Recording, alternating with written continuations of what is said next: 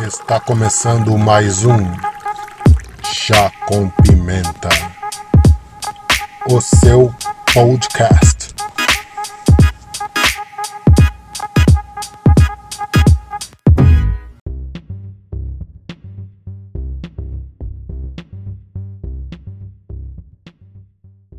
Sejam muito bem-vindos. Este é o Chá com Pimenta. Eu sou o Anderson Rodrigues e vamos começar mais um episódio do Global News, onde quatro amigos se juntam, discutem quatro temas. Um analista SAP One, um arquiteto de soluções da Microsoft, um sushi man e um tripulante do Pérola Negra. Sejam muito bem-vindos, Jefferson Nonato. Boa noite, foi legal agora. Eu não sabia dessas novas profissões aí. Vamos lá, boa noite a todos aí. Seja bem-vindo, André. Olá, galera, boa noite e vamos para mais um Global News. Seja muito bem-vindo, Arthur Senna. Meu boa noite aí, queridos marujos. Muito bem. Hoje iremos discutir quatro temas, quatro diferentes temas. Um, o índice de leitura.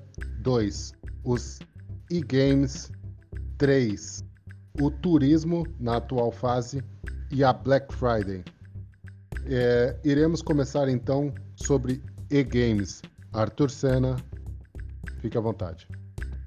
Bom, vamos falar aqui do e-games, que é pode falar aí que é mais que é, que é recente, mas não é recente. Começou lá em 72, quando teve a primeira a primeira competição, digamos assim, porque o e-games, vamos colocar aqui primeiro a, a análise é, tipo do Wikipedia que ele fala, né? Que é um esporte eletrônico que junta, é como se fosse umas Olimpíadas de várias categorias. Porque não sei se vocês estão familiarizados, mas agora a gente não consegue mais falar assim, jogos de computador e, e esporte separado. Os jogos de computador, ele tem cada um o seu mundo e é muito grande. Vamos colocar aqui tipo dados para poder ah, o pessoal aí visualizar melhor para você ver como é que, que isso cresceu. Em 2015 já era gigante com 325 milhões de espectadores. Isso já era, era, já era uma, uma coisa absurda. Durante um ano todo, 325 milhões de pessoas tá acompanhando o esporte. Vou colocar aqui a minha parte pessoal nisso, que foi, foi uma tentativa de um jogador de esportes, que foi no League of Legends, que é um jogo MOBA, que ele, ele foi uma ramificação do, do jogo que partiu do Warcraft.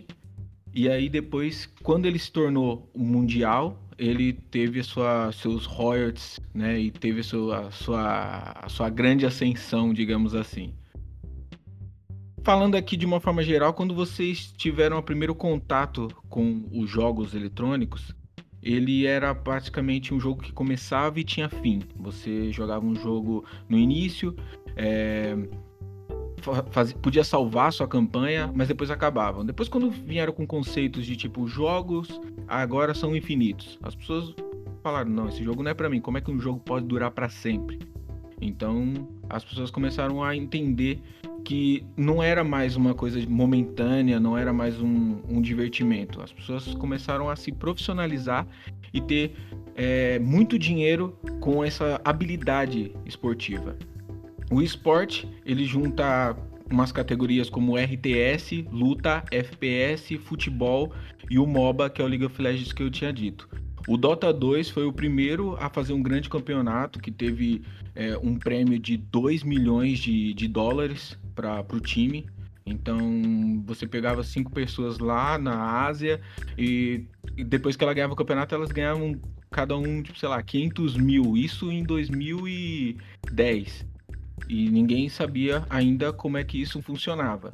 Colocando a nossa parte aqui como brasileiro, é, hoje a gente tem time já de esporte no Corinthians, no Flamengo, eles têm o time de, de Dota, tem o time de League of Legends também, mas hoje agora tem uma categoria nova que é do, do mobile, você consegue jogar no celular também, consegue jogar o PUBG, que é um jogo de tiro, tem um, um Call of Duty também, mas o Call of Duty ainda não está sendo campeonatos assim grandes por causa da estrutura, mas o que mais evolucionou e o que o brasileiro mais se destacou foi o CSGO que o nosso time de CS do Brasil foi o melhor do mundo por três anos.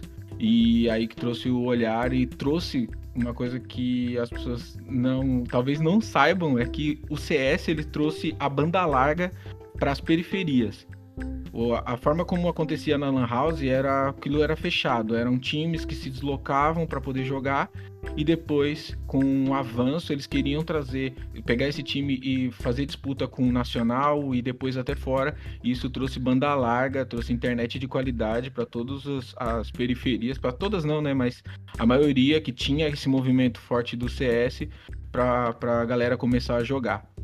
É, queria perguntar para vocês, pro ouvinte e para os meus amigos aqui hoje, se alguma criança chegasse para vocês e perguntasse assim, olha, eu quero ser jogador de futebol profissional, e uma outra criança falasse, olha, eu quero jogar esportes profissional, eu quero ser um jogador de MOBA, eu quero ser um jogador de Street Fighter profissional, eu quero saber o que, que vocês falariam? Era o mesmo conselho? É, rola um pouco de preconceito? Você sabe que isso é grande? Tem uma diferença entre um jogador e outro? É reconhecido como esporte? Eu queria saber. Você, ô Pimenta, você é um é, você luta jiu-jitsu, né? Não sei se luta, se é verdade, se é luta, treina, não sei como é a, a, nomenclatura, digamos assim. E você tem um filho que também pratica esse mesmo esporte. Se o seu filho ele decidisse falar assim, olha, eu quero mudar agora uh, a mesma qualidade que eu tenho aqui de, de jiu-jitsu. Eu quero ser, sei lá, um jogador de FIFA profissional e me especializar nisso. Queria saber como é que é, como é que tá a sua visão a respeito disso. É uma boa pergunta e sinceramente eu já eu passei pela transição, né? Vamos dizer assim. Eu, eu vivi um pouco o, o analógico e o digital, vamos dizer. Mas eu entendo a, a questão. O problema é como isso viria a se tornar, não é? Ele teria que ser mesmo bom, ele teria que praticar e treinar. E é a mesma coisa que eu penso quando eu penso num jogador de golfe, né? Qual é o treinamento físico que um jogador de golfe tem que ter? Talvez o mesmo do jogador de baralho. E o jogador de, de e-games, eu acho que ele também não é um preparo físico, mas ele precisa também cuidar da saúde. Porque o maior problema que eu vejo em tudo isso é as pessoas ficarem muito tempo à frente de um computador, sentados, sem, com pouca movimentação. Desde que consiga aliar tudo isso, né? Sincronizar e fazer tudo. Se ele conseguir se movimentar, ter um bom preparo físico não só para isso, mas a, ser um ativo, né? Eu acho que não há problema nenhum. Entendi. Ô, ô Jefferson, você joga algum jogo? Já jogou aí na sua, sua vida? Ah, ah, então, Arthur, eu, ach, eu achava. É engraçado, né? Quando a gente começou a fazer esse lance do Global News, né? A gente, para quem tá ouvindo, funciona assim, né? A gente pega, grava na terça, né? Coloca no ar na quarta, e na quinta, na sexta, a gente já define os temas da próxima semana e cada um vai estudando, né? Pô, essa semana foi engraçado, cara, porque eu praticamente não precisei fazer pesquisa, porque tudo que foi proposto era o que estava falando na televisão, assim, naquela semana. Não, acho que o Fantástico vocês não devem ter acesso aí mais em Portugal, mas essa semana teve uma reportagem no Fantástico sobre jogadores de esportes eletrônicos. Foi muito engraçado. Eu até falei, puta, eu não gosto muito mais de assistir o Fantástico, mas eu falei, agora vou ter que ver, né, para poder conversar com os amigos sobre isso. E eles estavam explicando exatamente, teve uma reportagem completa, quem tiver acesso vai no site da Globo lá e procura. É, ele, é, existe um movimento aqui no Brasil que eles estão fazendo seleção de jogadores de esportes eletrônicos para formar equipes, porque dá dinheiro, né? Que ele não, não se acabou de falar de uma premiação de 2 milhões de dólares. Então é um mercado que está em franca expansão e dá dinheiro. Em 2010. Aí tava mostrando. Hoje está então, 25 milhões. Eu não, eu não, não vi o dado desse ano, eu só vi o processo de seleção, como que está funcionando. É muito parecido como na nossa época, quem tinha quem assim era como eu, um craque de bola, participava de peneiras, né, processos seletivos em, em, campos de futebol e tal. Brincadeira, gente, eu não sabia jogar bola não, tô. Aí o que que acontece? Eles selecionam é, meninos aí que tem os seus nicknames em, em, em, nas redes sociais aí, ah, o fulano é, é bom de, de League of Legends, ah, o fulano é bom de FIFA, ah, o fulano é bom de Pro Evolution. Eles vão selecionando e vão fazendo convites para essas pessoas. Aí, olha o que, que os caras tá fazendo, velho. Eles estão alugando casas em regiões nobres de São Paulo, é, Alphaville, é, Vargem Grande, é, esses, esses condomínios fechados, né? Eles alugam mansões, aí pega quatro, cinco jogadores, ou jogadoras, né? Porque agora tem os dois, e, e, meu, dá toda a estrutura, aparelho, celular bom, é, alimentação balanceada, para os melhores. Para quê? Para fazer exatamente o que faz com o jogador de futebol, só que transporta, transportando para os esportes eletrônicos, para formar uma equipe para ganhar dinheiro. Aí mostrou o pessoal que tá ganhando dinheiro com isso, a molecada, tem até cara um pouco mais velho, 20, 22 anos, mas tem os meninos, 12, 13, 14, 15, aí vai, depende do jogo, né? E mostrou também que, assim como no futebol, existem os que não dão certo. Aliás, a grande maioria não dá certo. É igualzinho ao futebol. É 2, 3%, acho que no máximo 5% dos jogadores de futebol ou de esportes de alto rendimento ficam ricos. Os outros são assalariados ou subassalariados. É a mesma coisa nos esportes eletrônicos. Aí mostrou as roubadas que o pessoal está enfrentando, né? É, vai para uma casa, chega naquela casa não tem estrutura, não tem água, não tem comida, é, o chuveiro não esquenta, tipo assim, os perrengues, né? É igualzinho, cara, é igualzinho no futebol. Eu fiquei, eu, eu fiquei indignado, eu falei, meu, é, a, a, o, o modo operandi é igual, só muda o, o contexto. Tipo assim, ah, um é esporte é, normal, né, de corpo, o outro é esporte de rendimento. Só que e eu fiquei meio triste. Hã? Não, desculpa, eu ia falar um, um dado aí, mas pode falar pode concluir. Não, aí para finalizar só esse, isso que eu ia te falar, e eu achei engraçado, porém triste, porque eu jogava muito quando eu era moleque, assim, até comecei, sei lá, com oito anos, fazendo o que todo mundo da nossa cidade fazia, que era ir em fliperama, comprar ficha e debulhar o dia inteiro no fliperama. Quando começou a época de jogo em casa, comecei a debulhar jogo em casa. Mas eu não fiz essa transição do, dessa última fase. Agora, por exemplo, jogos de mobile, eu não, não, não tô fazendo, não tô fazendo. Então, assim, male male um FIFA, pouquinho de LoL, Counter-Strike eu peguei. Então, acho que, não sei também se é por causa da idade, eu acabei dando uma, uma, uma desinteressada. Mas eu percebo que é um mercado, cara, que ele é gigantesco. Eu conheço um monte de garoto. Tem uma escola de jogos eletrônicos muito famosas aqui no, muito famosa aqui no Tatuapé, na região leste da capital de São Paulo, chamada Saga. Não sei se já ouviram falar. É, é onde sai o maior índice de aplicativos para jogos. Meus, o moleque entra lá para fazer um curso, ele mete um aplicativo lá e o moleque sai milionário, sabe? Do nada ele estoura. Mas eu não fiz essa transição, eu acho que eu deixei para trás. Você conhece algum time, você torce, você tem apego ao, ao esporte ou é assim, mais assim, olha, eu pertenço a esse mundo como um usuário do programa, mas não acompanho os campeonatos. Porque o esporte cara, eu... como campeonato é, é essa coisa, né? É essa. Os caras como são fãs. Tiveram uhum. 50. Olha, o, o, o, campeonato de, de League of Legends, em 2016, ele teve 50 milhões de espectadores. Só na final. A, fi a seja, final aqui no Brasil foi é maior... Parque. Então, uma, o, o, a, o nível de. O volume de espectadores foi maior que a NFL e da NBA, mano. Tipo. Que absurdo, vendo, né? Vendo os caras jogando no computador. Então, assim, uhum. não é só o nível, o, o, tipo de jogo que mudou, mas também os fãs. Né? A gente, uhum. eu acho que eu não acompanho tanto, é, assim, a, a, em times, né? Eu era, gostava da PEN, gostava da NTZ, gostava dos times bons, assim, de LoL do Brasil e de fora também. É, acompanhei durante a época que eu queria jogar. Eu joguei o League of Legends pela PagSeguro quando eu estava em São Paulo. Fiz o teste lá, joguei por eles, mas nem se compara com o nível é, exterior, né? Aquele, aquela famosa frase, né? Você é bom até jogar online. Quando você joga online, você vê que né? contra o PC você é bom. Aí você pega um, um, Olha, já ia falar assim, você pega um asiático, ele te dá um couro, sacou? E já era. É verdade. Não, mas é por aí. É eu, eu não fiz essa transição, eu acompanho assim. Eu, eu tenho uma sobrinha, né? Que ela tá na idade de 15 anos, joga muito. Tem a minha enteada que joga bastante também. Então, por causa desse, de, de, desse público, eu acabo acompanhando até para poder conversar com elas, né? Mas assim, aí eu gosto muito, eu acompanho a Nive Stefan, que é uma embaixadora de, de games eletrônicos aqui no Brasil. Eu acho legal, ela fala de uma forma É, ela fala tanto pros nerds pequenininhos que estão na geração bem antes da nossa, e fala pros tiozão do churrasco agora que quer participar e que eram jogadores. Eu gosto do estilo dela. Nosso caso, E né? te- É o nosso caso, exatamente. Apesar que E- gente- eu não tento participar.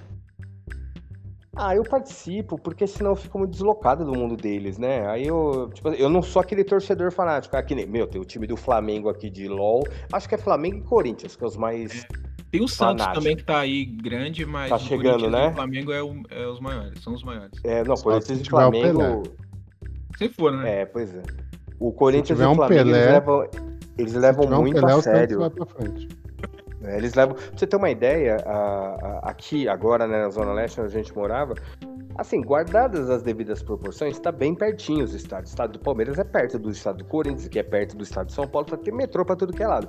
Quando tem essas, esses- essas finais de, de- de jogos eletrônicos, é uma briga, cara. É uma Tem briga. treta também, Porque- rasgação de camisa. Tem, tem treta, porque assim, é, quando a final é no Allianz, os caras se reúnem no metrô pra brigar, eu não me conformo. Eu falo, mas isso aí é coisa pra futebol. Aí os caras se reúnem no Os metrô. caras Claro rodando o meu, mouse assim, um dando mouse. proporcionalmente, proporcionalmente é, sei lá, 10, 15 moleque, não é que nem na nossa época que ia gangue, né? Agora sim. E, e, e- e- mas tem uma diferença que eu achei legal isso daí. Por se tratar de jogos eletrônicos, por se tratar de pessoas que teoricamente têm um conhecimento um pouquinho melhor da vida e uma, uma digamos, evoluir um pouquinho o pensamento, eles não estragam o estádio de ninguém. Porque quando você vai na final, eu vi, por exemplo, na TV, na- foi, foi transmitido pelo Sport TV. É, a final que foi no Allianz, essa eu vi, porque a minha sobrinha tava querendo ver, eu acabei assistindo com ela.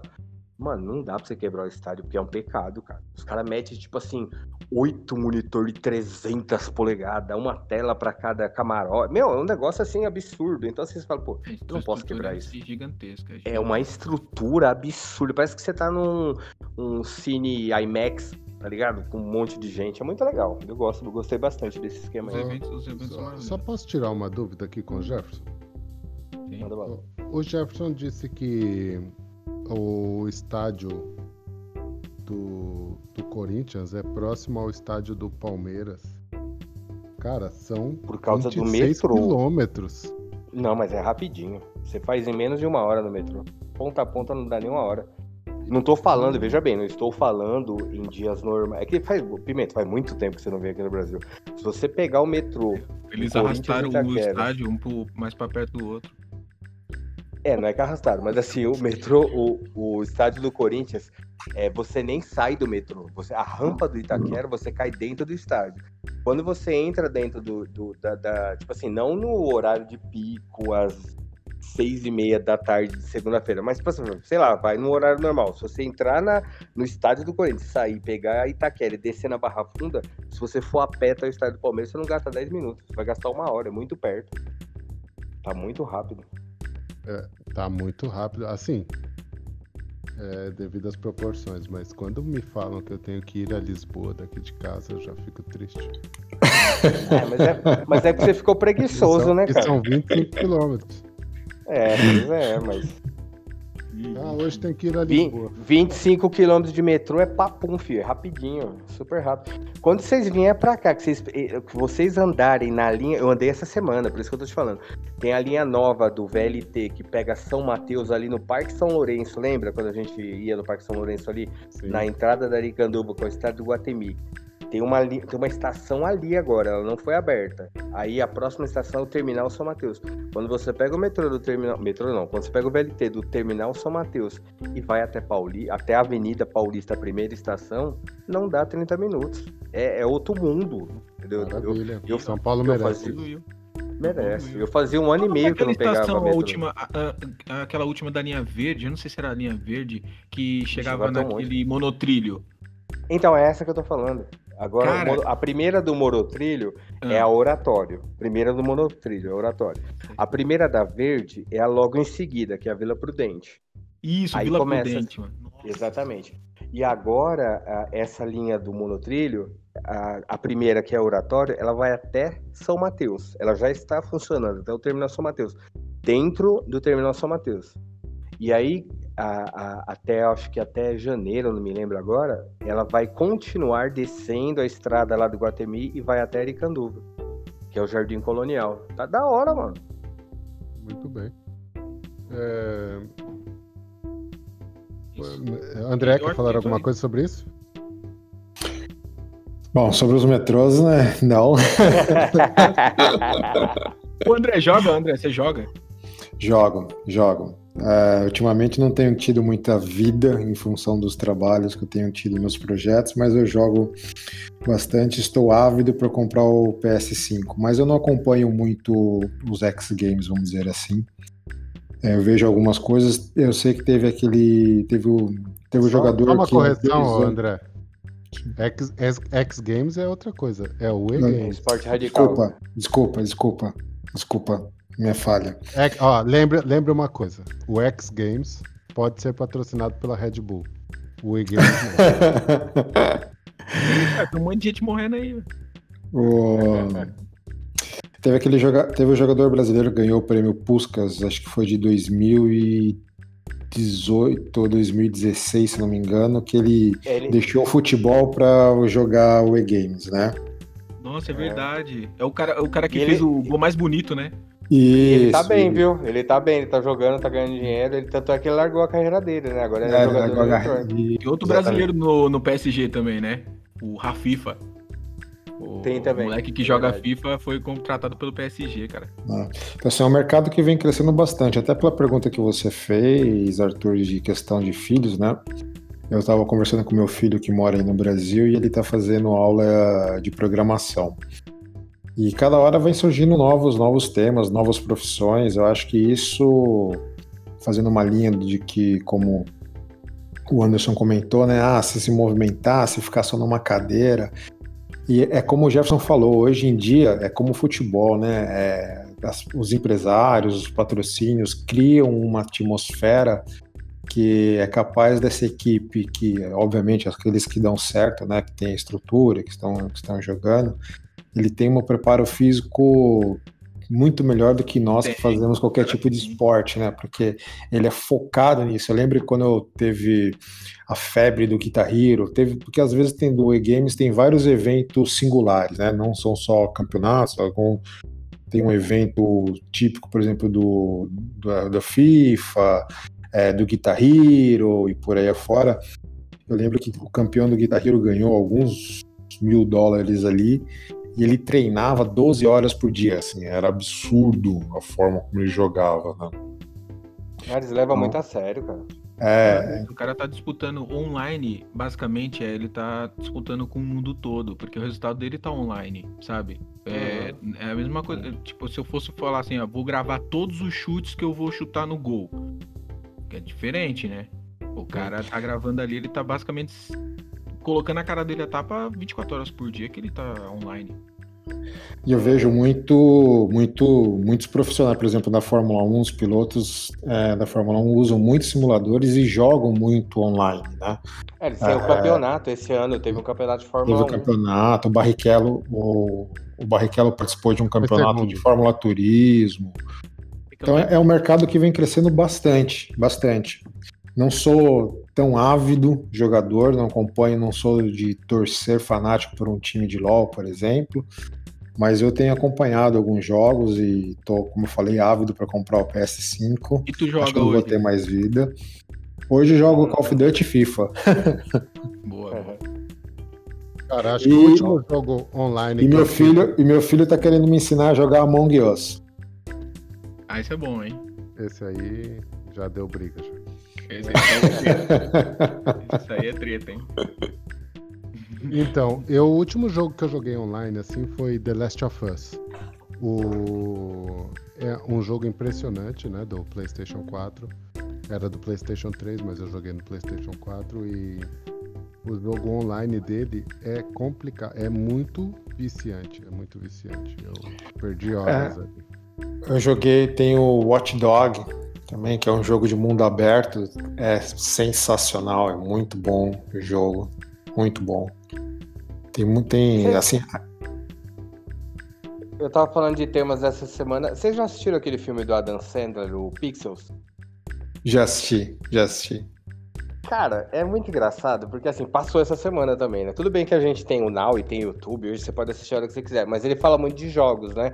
E tem uma analogia que eles fazem, que assim, são é, no começo do Pixel, são eles novinhos jogando num fliperama, como foi o nosso caso. Aí depois são eles mais velhos e meio que frustrados na vida, porque tem um monte de moleque que é feliz e ganha dinheiro fazendo jogos eletrônicos. Aí tem uma frase do presidente da república que eu sempre dou risada, quando ele fala para Dan Sander, que ele fala assim: "Ah, cara, pensa bem, né?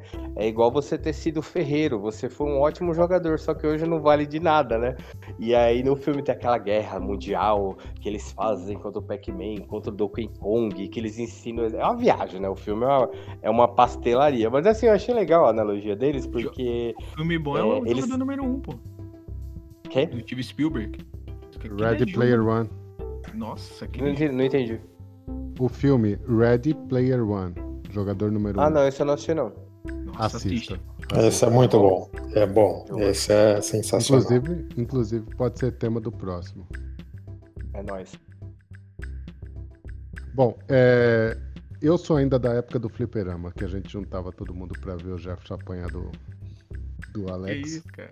Que mentira, agora a lenda do King of Fighters. Isso é. Pô, mas tem King of Fighters ainda tem campeonato. O Qualquer intriga, qualquer pesquisinha de internet que você fizer aí, eu tô lá entre os três primeiros. Não, não seja despeitado, só pra você apanhar. Os, os caras queriam pagar a conta de luz do, do fliperama pra ele não desligar a máquina e não zerar o. o é, meu, era muito ridículo. A gente queria.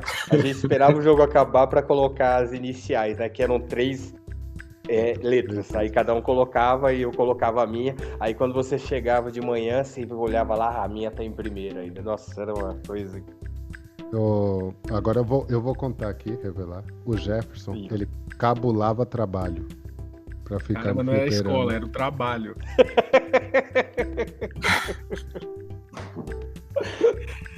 Quem, eu tinha problema. Quem, problema. quem nunca na nossa época de office boy não, para, não parou num fliperama no centro para jogar? Não, tudo Mano. bem. Isso é durante o trabalho. O Jefferson não ia. Ele saía de casa e parava no fliperama lá da rua de casa. E ficava que era lá. do lado de casa. O Exato. dia inteiro. Vocês não têm ideia. Ô mãe, se você estiver ouvindo isso, é, não é tão, não era sempre, era algumas vezes, tá bom? Mas aconteceu. Era três vezes por semana só. Por aí. Mas era bom, era bom. Bom, Arthur, mais alguma coisa a acrescentar ao e-games? Só que o Japão vai mudar as leis para poder o esportes entrar nas Olimpíadas. Aí é vitória. Caraca, velho, tem que ser uma Olimpíadas. Vai ser legal. A partir de quando? Eles queriam fazer nas Olimpíadas de 2020, né? Infelizmente não, não vai, não vai rolar, tempo, mas né? a próxima vai, vai ter certeza. Lá ah, começou eu tenho certeza antes. que eles vão conseguir, porque já tem skate, já tem surf, já tem o. Como é que é o nome do outro lá? Que é radical? Ping pong. Curly. Não, ping, pong, pong não, cara, é tênis de mesa. Não, aquele que é com snowboarding, snowboard. Não, snowboard é Olimpíada de Verde, esquece. Então Tem que é. Mas... O Rally do. Como é? Rally no Agreste, mano, também. Já pensou? Rally do Sertão. é, Rally do Sertão. Mas Bom, é isso, então... cara. Isso é show. Então esse legal. foi o, o nosso nosso palpite aí sobre os E-Games. Muito obrigado, Arthur, por trazer os fatos. E vamos então para André, índice de leitura. Vamos lá. Então, leitura, algo que fazemos praticamente o tempo inteiro, a todo momento, mas que é incrível. Vocês se lembram do último livro que vocês leram? Ou quando leram? Ou quantos livros leem por, por mês ou por ano? É um tema. Oi? Quadrinho conta? Quadrinho, é, banda, banda desenhada para esse índice não, mas é uma forma de leitura sem dúvida nenhuma. Especificamente de livros e revistas, né? Afim, a, a leitura é algo que enriquece a vida de todos, né? Proporciona cultura, lazer, viagem, sentimentos, raiva, medo, né? Afinal de contas, é, os cientistas já mostraram que a leitura tem grandes benefícios que ajudam na depressão, a reduzir o estresse, a desenvolver é, não ter tanto impacto Alzheimer, né? E um bom livro sempre é uma boa companhia. Né? E muitos dos bons livros, quantos deles já não viraram filmes? Hoje eu diria que é quase impossível você ler qualquer livro da série do Dan Brown, do Código da Vinci, e não visualizar o Tom Hanks como o professor Langdon, né?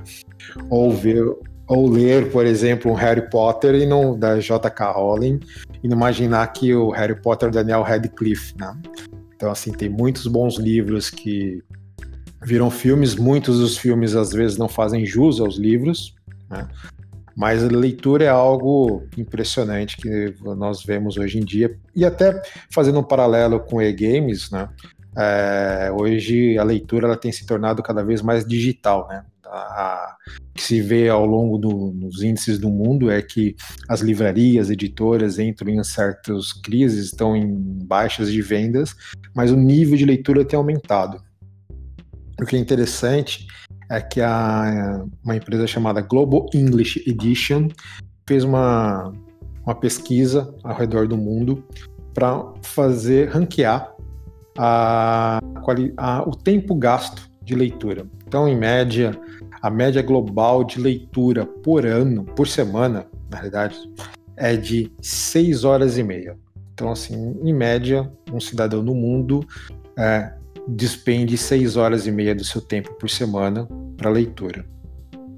Mas uh, o campeão é a Índia, com 10 horas. Então, o indiano, o indiano gasta em média 10 horas por semana com leitura. Mas, em, para, em contraponto disso, é que a Índia tem a, o menor índice de bibliotecas para se dispor de leitura. Então, tem um contraponto que é a Global English Edition faz sobre isso, né? E aí, entre os cinco primeiros, temos a Índia, Tailândia, China, Filipinas e Egito. E é só fazer um comparativo.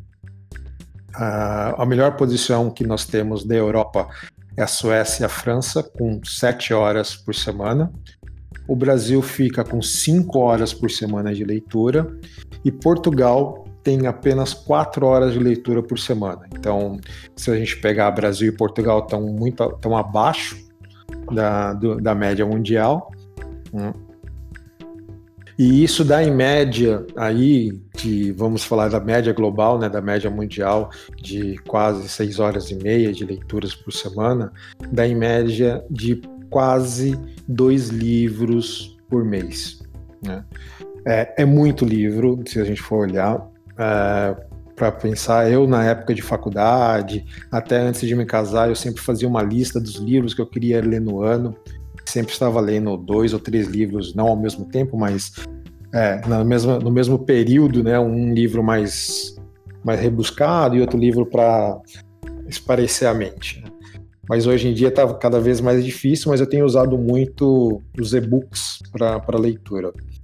E aí uma curiosidade é bem interessante. Tem uma, uma frase célebre do Bill Gates, né, que foi, ele foi em, alguns anos atrás foi questionado sobre o futuro dos filhos dele.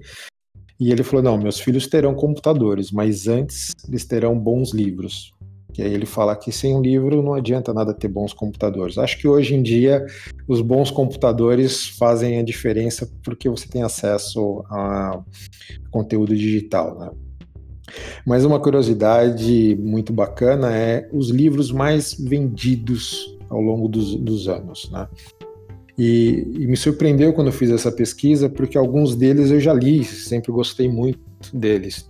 E o mais vendido de todos os tempos foi Don Quixote, com mais de 500 milhões de cópias de edições uh, vendidas.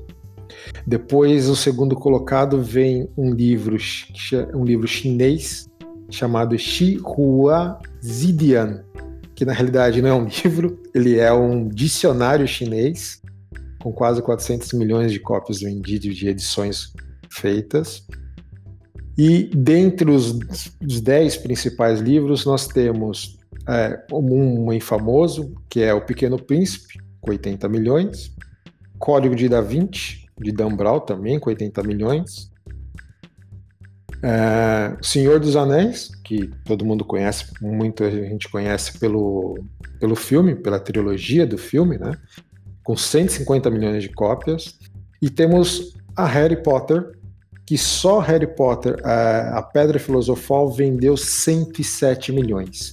Mas o conjunto todo do Harry Potter, ainda assim, fazendo toda a soma, ele chega ao segundo colocado. Ele não bate o Don Quixote, ele chega a 450 milhões de edições de cópias vendidas, exemplares vendidos no mundo inteiro. E aí, um contraponto sobre isso, das horas expendidas é, em leitura, tem as horas que, em média, também feita nessa pesquisa da, da English, da Global English Edition, é o tempo que nós gastamos com TV e internet. E para se fazer um contraponto, nós temos aí com tempo gasto por semana em se ver TV é em torno de 17 horas por semana e em torno de 8 horas por semana é, na frente do computador. Isso, se a gente fizer um contraponto com a leitura, se vê que os hábitos têm se mudado bastante. E aí eu deixo aqui uma pergunta para os meus amigos de Globo News qual foi o último livro que leram e para os nossos ouvintes se estão dentro ou fora dessa média.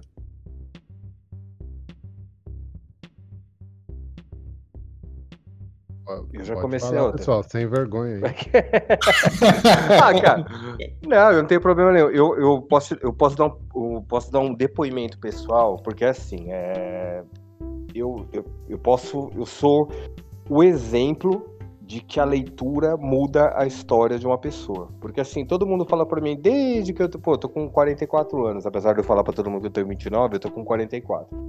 E eu sempre escrevi muito, na época do blog eu tinha blog, tenho até hoje, né, blog, eu gosto de escrever, eu tenho muitas coisas escritas, eu tenho muitos artigos, eu tenho, é, tenho muita coisa guardada, assim, né, mas isso só aconteceu porque eu sempre gostei muito de ler, eu sempre li muito. E a leitura ela me ajudou por causa disso tudo que você falou, André, porque quem lê escreve melhor, pensa melhor, não erra tanto português. Pô, cara, eu fui criado em Coab entendeu? E assim, eu sempre fui bom de português, eu sempre fui bom de redação, porque eu lia muito, sempre gostei muito de ler, lia, tudo, tudo, tudo caía na minha mão, lia. Mas, ah, porque você é elitista, porque você... Não, na verdade foi, foram histórias engraçadas, porque assim, é, eu tenho uma irmã, né, que é mais nova que eu, tipo, uns três anos, e não tive mais irmãos, era só nós dois.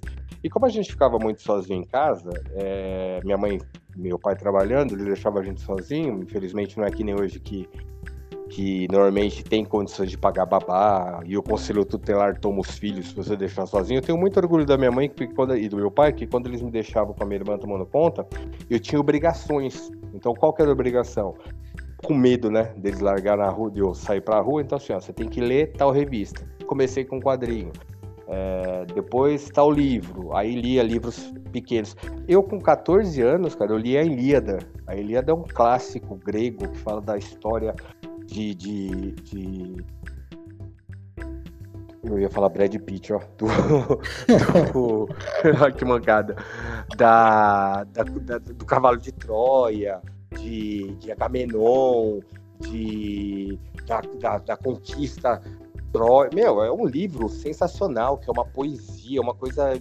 Eu li com 14 anos, entendeu? Assim, e, e, e, cada vez que eu lia aquilo, eu, eu queria ler mais, eu queria conhecer mais menino pobre, eu lia e eu achava que eu tava viajando. Cara, leitura é tudo de bom, entendeu?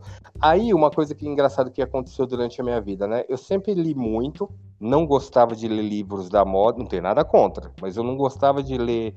Ah, tá, tá na época do Dan Brown. Fui ler Dan Brown metade dele antes de lançar o filme e não quis mais saber. Aí outro, outro dia eu tava conversando com o Pimenta sobre as obras de do Dan Brown, aí eu fiquei com vontade de ler de novo, então agora eu vou ler. Mas eu sempre queria ler alguma coisa que tivesse a ver com o universo que eu estava vivendo, que pudesse me acrescentar. É, eu não era muito de ficção, eu não gostava de autoajuda, eu gostava de, de, de alguma coisa que pudesse me levar para algum lugar.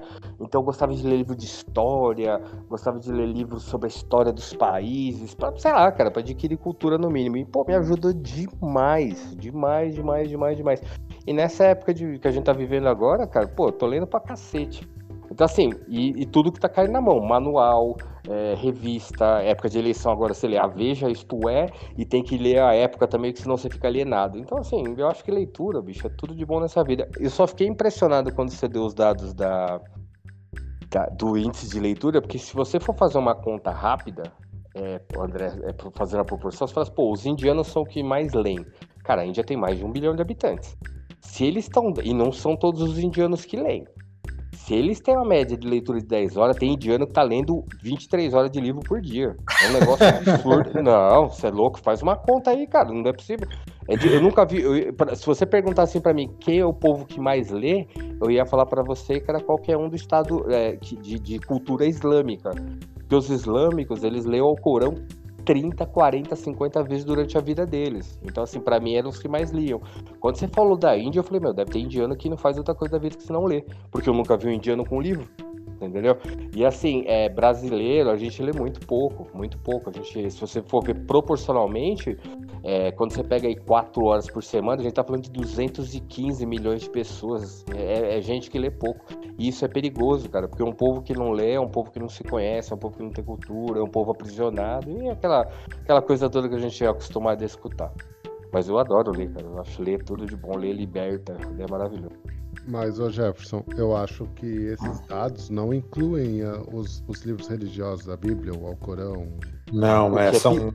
O, é só que é livro normal mesmo, né? É só livros, livros e revistas, né? São até, livros porque, até porque a Bíblia é o mais, mais vendido do mundo.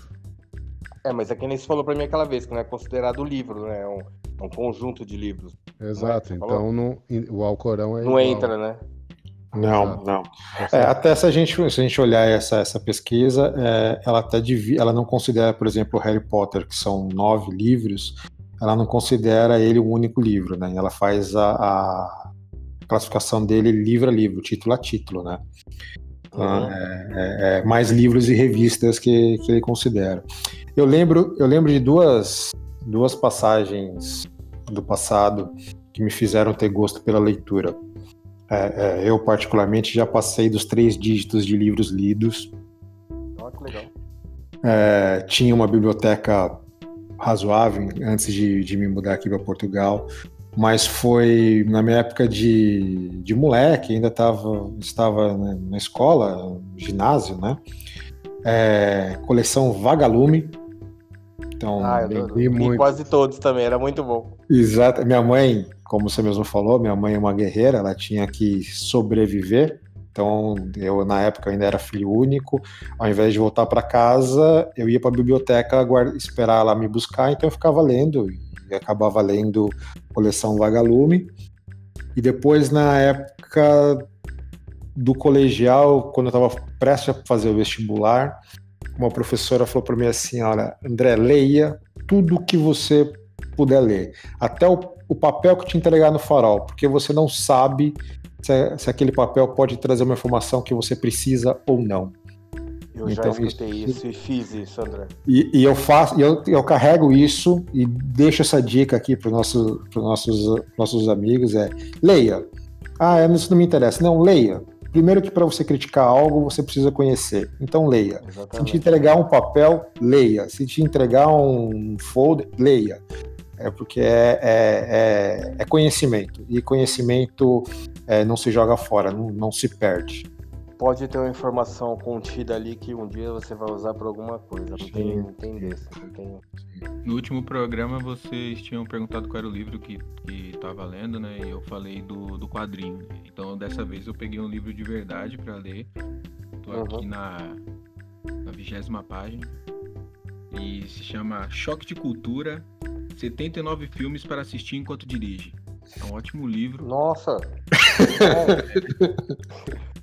é Atenção, ouvintes e Detran, se você estiver escutando isso, foi uma piada. Nós estamos sendo irônicos. Não, não, o nome do livro é esse mesmo. Eu tô brincando, não. O livro é esse mesmo. eu preciso ver, eu preciso ver isso. Vai ser é, legal. vou mandar uma foto depois aí, mas é um manda, livro muito interessante com, com críticas aí sobre filmes, porque eu na verdade, o que eu li é de legenda de filme, né? Porque eu adoro ah. ver filme, eu gosto de me imaginar nos papéis, também gosto de ver, de, das músicas, das letras e tudo mais. Então, minha, minha leitura foi baseada nessas, nessas minhas projeções em personagens que eu admirava e tudo mais. Mas eu li, sim, Harry Potter, Senhor dos Anéis, toda essa saga aí de o Dan Brown mesmo. Esses, esses é, como é que fala, best-seller, eu sempre uhum. tinha comigo para para ler, né? Mas eu, eu, como eu gosto muito dessa parte mais comédia e de, de, de, de quebra assim de expectativa, então eu vou para livros como esse assim. E ainda bem que eu não dirijo, então eu posso ler tranquilamente no banco de trás. É. Você Mas... falou o nome desses livros, desculpa. Você falou o nome desses livros aí, eu já me veio na cabeça, sabe o que, Arthur? As revistas Mad, cara. Você falou um negócio que era a cara da revista Mad. Que, tipo assim, tirava o barato de uma coisa que era correta, séria, mas que com esse barato que eles tiravam fazia com que você quisesse ter contato com aquilo. É pura cara Sim. de revista médica. Ah, eu, eu, a, me, aquela, a revista média, você fala, Jefferson? Isso, isso. É, é, isso pode ser um tema de mais para frente do nosso, nosso globalismo, porque imagina a revista média nos tempos de hoje. Não, ia ser, ia ser igual aquele jornal. Sabe o que ia acontecer? Aquele jornal francês lá, o. É, como é que é o nome? Charlie Hebdo. Iam acabar com ele, porque ele, eles mexiam com. É, tipo assim, eles eram o South Park da época. Eles mexiam com tudo e com todos. Entendeu? Então, eu adorava, porque eles, eram, eles não tinham filtro, né, cara? Os caras não tinham é, negócio. Era, era, o máximo, mas acho que hoje. Não, não ia dar muito certo, não. Não ia dar muito certo, não. Agora, quanto a ler o livro, é, conta audiobook, não?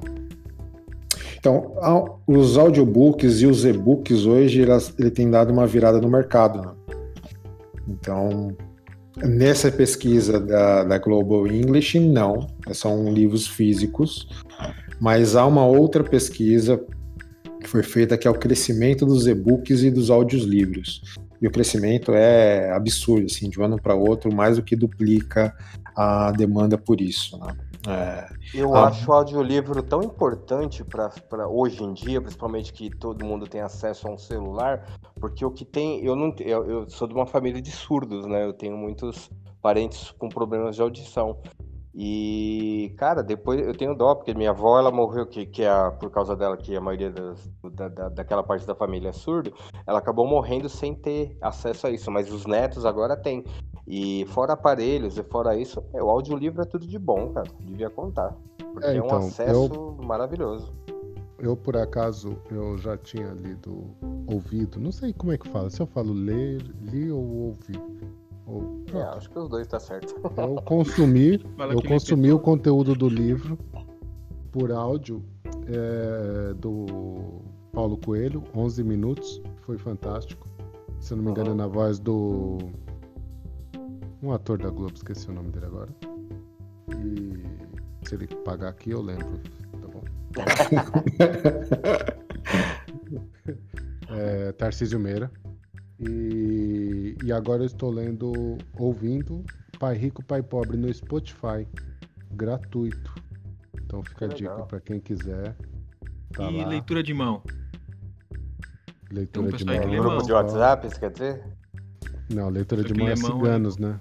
É, lê mão aí e tem um serviço aí que lê online. Você coloca a mão na webcam e ele fala lá seu destino. Meu Deus.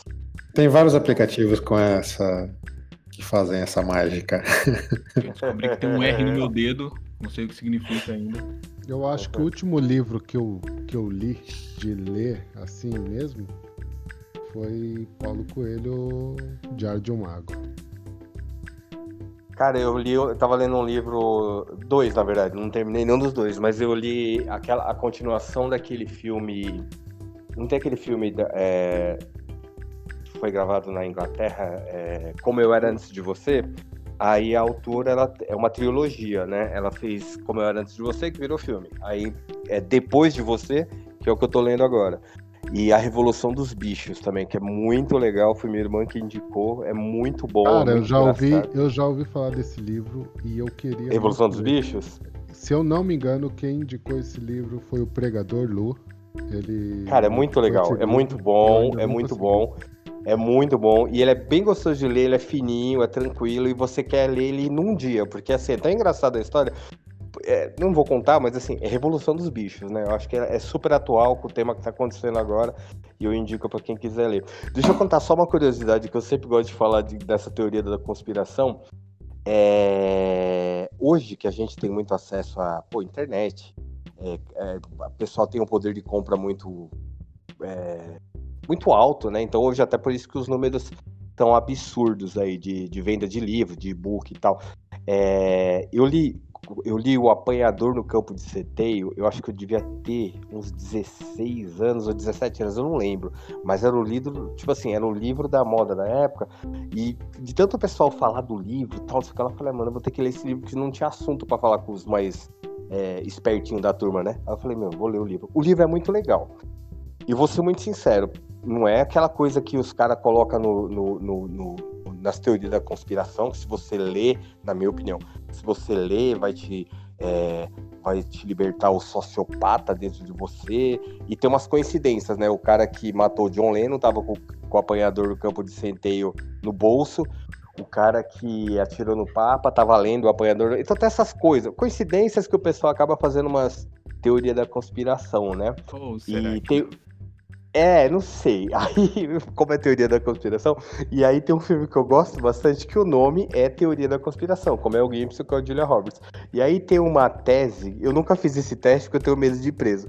Aí tem uma tese que é assim, uma teoria que diz que se você entrar numa biblioteca, pegar o apanhador no campo de centeio e comprar, você vai ser seguido, você vai ter seu e-mail invadido, você vai ter a sua vida estudada. E se você estiver nos Estados Unidos, o serviço secreto ou o FBI vai na sua casa. Vamos encomendar Aí eu tenho esse grupo. Eu tenho essa noia, cara. Quando eu entro lá na biblioteca que eu vejo o apanhador no campo de centeio, eu fico tentado a levar, mas eu tenho medo. Leva, pô, leva e depois me fala. Vamos encomendar quatro. É, Vamos. Ah, é, vamos quatro, quatro. vamos quatro junto na mesma e comprar. Quatro- Inclusive, só de falar o apanhador do campo de centeio aqui, o robô do, dos, da CIA já vai começar a investigar a gente. É, puta, não podia ter falado, né, Pimenta? Caramba. Por favor, usasse outro Tem livro que tem o é, Sapiens, Uma Breve História da Humanidade. Vocês leram? Claro que Não. esse livro é Não. revolucionário. Sapiens? É. Do, Não cara, conheço. é. Putz, agora é, me falta. Tem, me falta tem, algum, tem, tem alguns livros que são, hoje em dia, vamos dizer assim, não estão politicamente corretos, né? É, Uhum. eu, eu, eu estudei, eu estudei economia, na economia tem um livro chamado A Riqueza do Homem, e tem a Riqueza da Nação, que é muito famoso, mas tem a Riqueza do Homem. E esse Uhum. conta como que era na época feudal, e é- ele é bem controverso, quase todo estudante de economia acabou lendo ou seguiu, mas ele é bem controverso, porque conta como a Igreja Católica ficou su- super rica num período onde as terras eram a moeda, né, a, a- a Uhum. riqueza, sinal de riqueza. Então há sempre livros é, que são fora do padrão, né?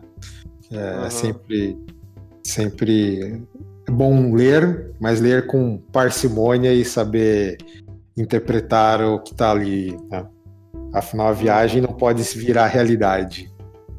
Esse livro aí, André, ele é muito. Eu não li esse livro que você falou, mas eu conheço a história sobre ele por causa da- da- do- do- dos estudantes de economia. O... Ele é muito parecido em termos de, de, de polêmica com aquele que todo mundo fala mal, é, O Capital, se eu não me engano, que é. Capital de fala- Marx. Isso, exatamente. Porque assim, Ah. todo mundo fala assim, não, você tem que ler o Capital. Cara, eu li o resumo do Capital, não achei nada de. de- eu não quis virar comunista, não quis virar direitista, não quis virar fascista. Cara, lê aquilo, aquilo que você falou. Leia com critério, leia com pensamento crítico, que vai dar tudo certo. Não tem Ah. problema nenhum. É que as pessoas Eu já li- lêem com a noia, né? Olha, Ah, eu li por os dois volumes. Eu li os dois volumes do Capital, porque eu fiz economia e acabei lendo os dois volumes e outros autores é, econômicos, mas também um... é muito bom se você olhar para a época, era uma, uma obra à frente da época onde da época que foi escrita. Muito, né? muito, muito à frente. É, mas para por aí. Nada. É, O mundo não- mudou. Vai mudar. É. Vocês falaram de Que que livros falar, que Pimenta? mal interpretados, mas quando, quando, como é o se eu for entrar no mundo da leitura, não eu, mas vamos supor que uma pessoa agora queira entrar, que um ouvinte queira entrar no mundo da leitura, ele não vai querer entrar nesses livros que vai deixar ele com a, com a cabeça assim, nossa, com essa falta de pertencimento. É, existem livros que faz essa introdução ao mundo da leitura? Vocês têm alguma indicação de livro que faz a pessoa, olha, gosta da leitura, aqui você vai saber o que é interpretação, porque é igual colocar filme de terror na frente da minha avó sabe? Ela fica com medo. E o meu tio, ele fala que é tudo é computador. Ele fala, isso é computador. Vê um, vê um bicho lá, é computador. Então, assim, ah, tem, tem, que ter aí uma introdução. É, eu acho que tem. A introdução é feita nos livros de criança. A Branca de Neve e Sete Anões, Cinderela. Eu acho que ali você começa a entrar no mundo. Depende do momento que a pessoa tá também, né? Da idade dela, depende muito. Pô, mas eu acho que mesmo assim, imagina, você. Dom Casmurro, você colocar alguém. Não, pra... você é vai dar pra um cara com 25, 30 anos, nunca leu, dá o Dom Casmurro, ele vai olhar pra você e vai te dar um burro, na verdade, né? Ele vai falar, não, não quero ler essa porra.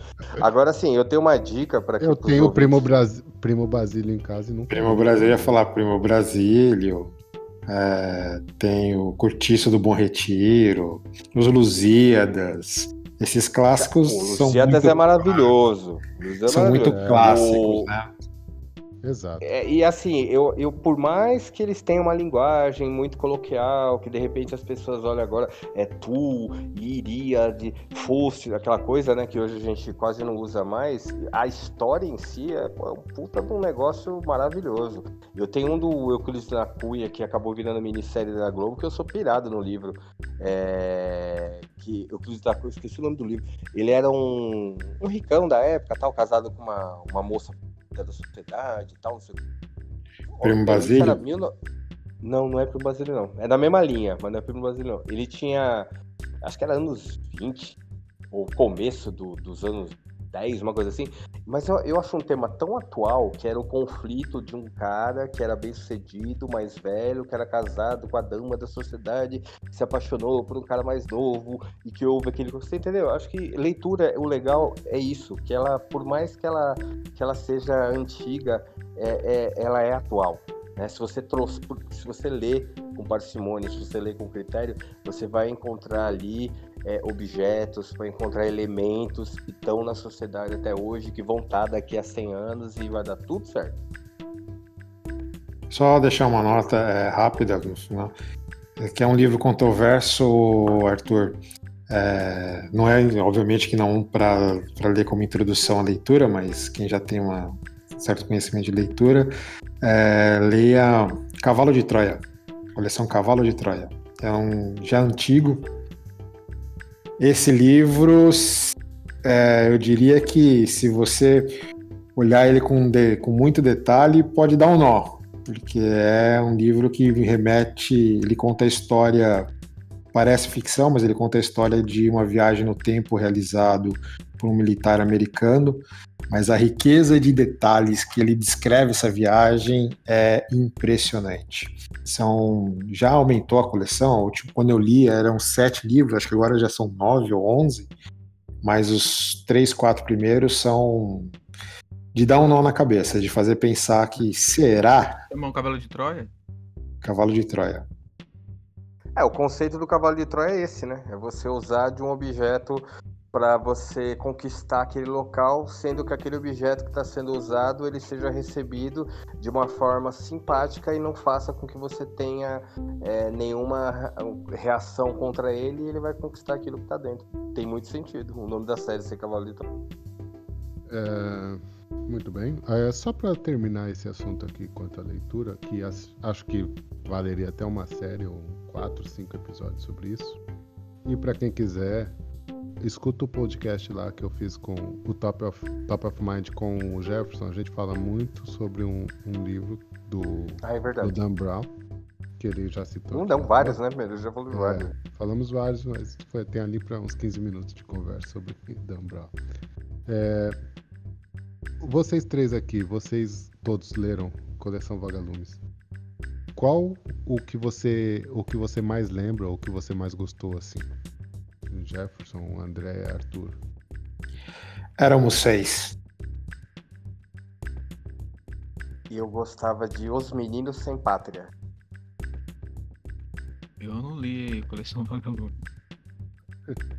Eu gostava do Office Banha Purs. Office Banha Purs era. É, é... Eu pensei que era o escaravelho do diabo que tinha um Office Boy que tava. Não, tem também. Tem, Cara, o Office é. Tem. Pronto, tem outro também que eu, que eu acho que foi o primeiro que eu li foi Os Segredos do. O Mistério do Segredo do Faraó. Os Gostava Mistérios do Segredo do Tesouro do Faraó. Eu sou. Tá bem escondido, hein?